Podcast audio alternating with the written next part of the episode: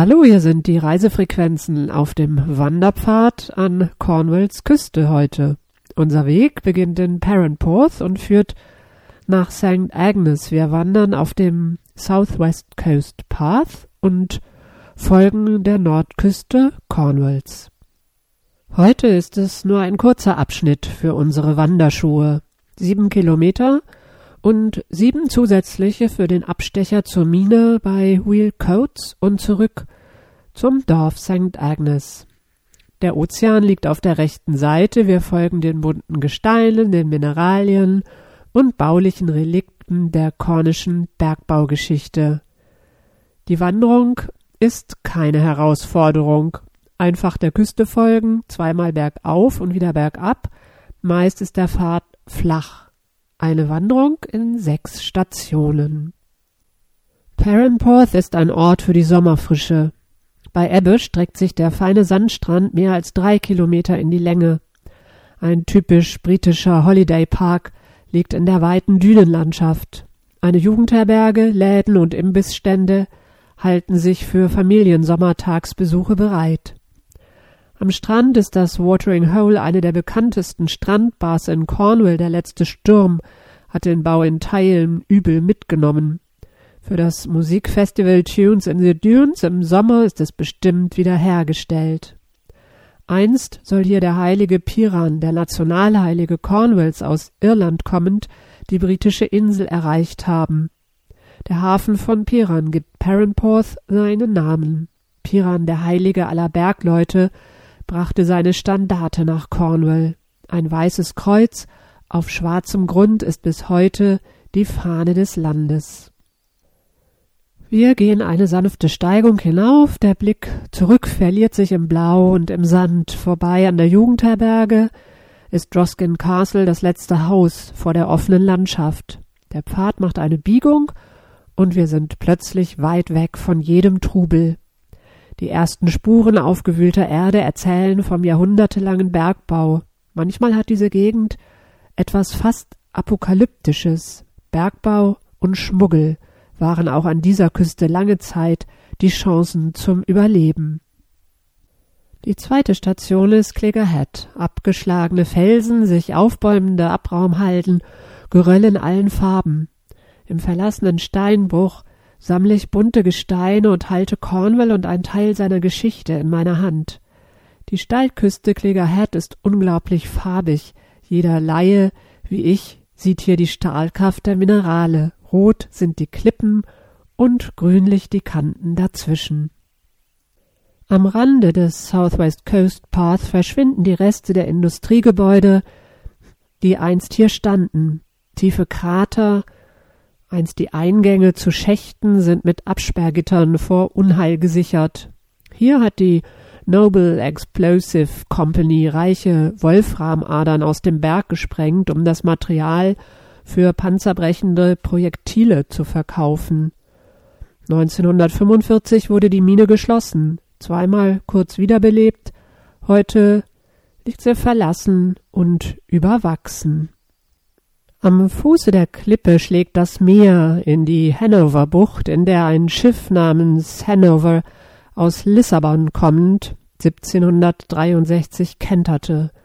Nur drei der 67 Menschen an Bord überlebten. Doch das Geld und die Schätze an Bord verschwanden am Land.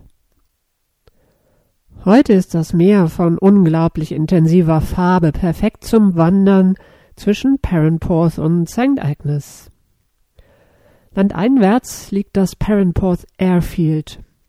Die alten Flugzeughangars für die Spitfires, die ab 1941 hier starteten, sind noch zu sehen.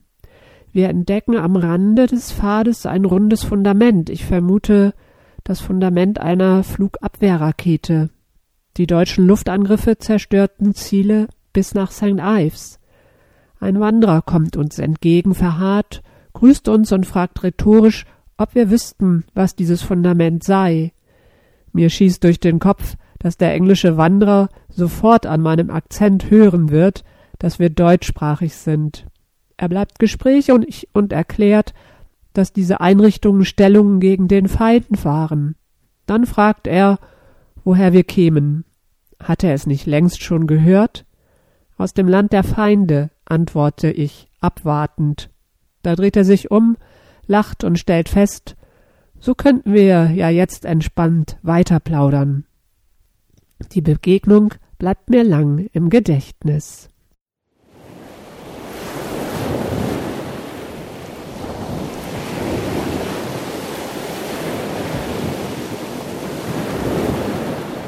St. Agnes in Sicht. Wir steigen den Hang hinunter in die Trevallis Cove, eine kleine kieselige Bucht.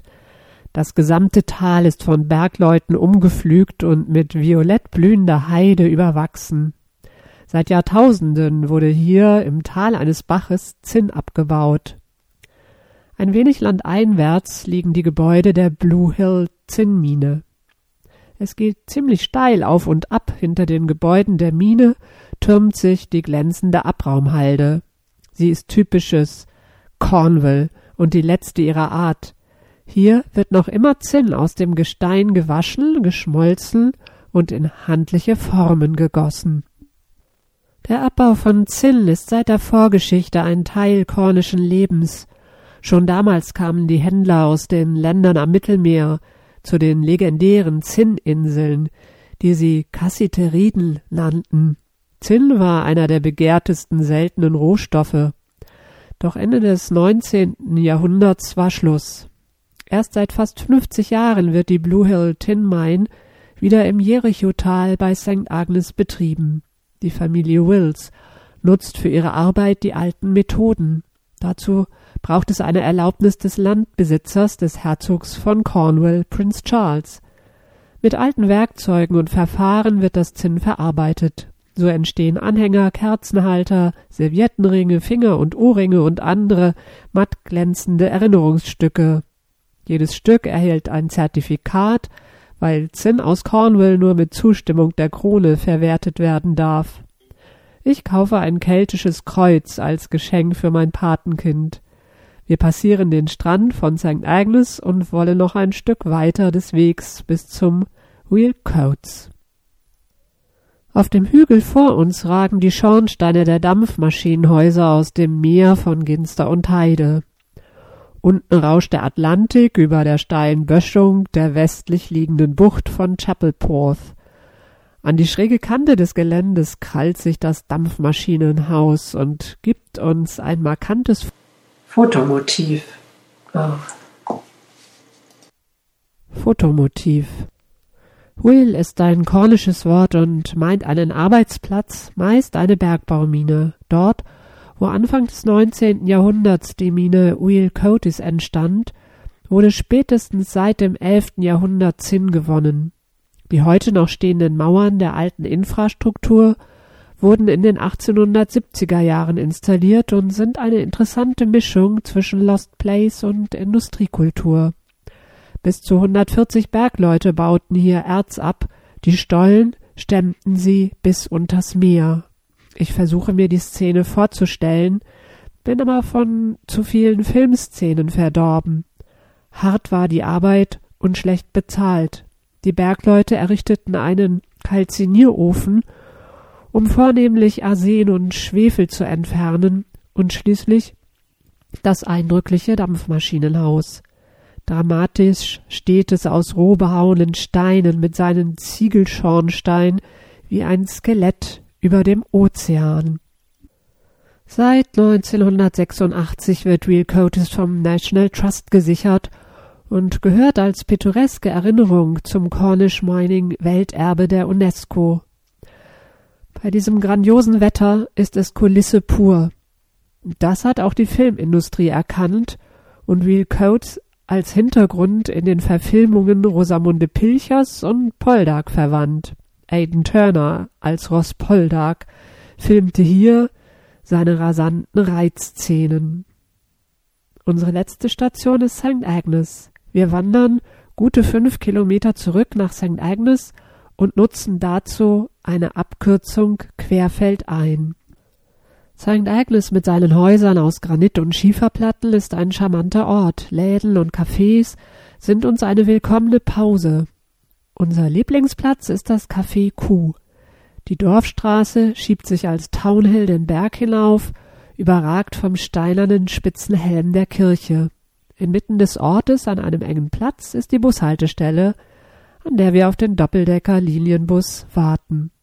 Das waren die Reisefrequenzen heute unterwegs auf dem South West Coast Path zwischen Parentporth, der Blue Hill Tin Mine, dem Beale Cotis und St. Agnes in Cornwall. Grandiose Küste, Bergbaugeschichte und eine Filmlocation zu Poldark.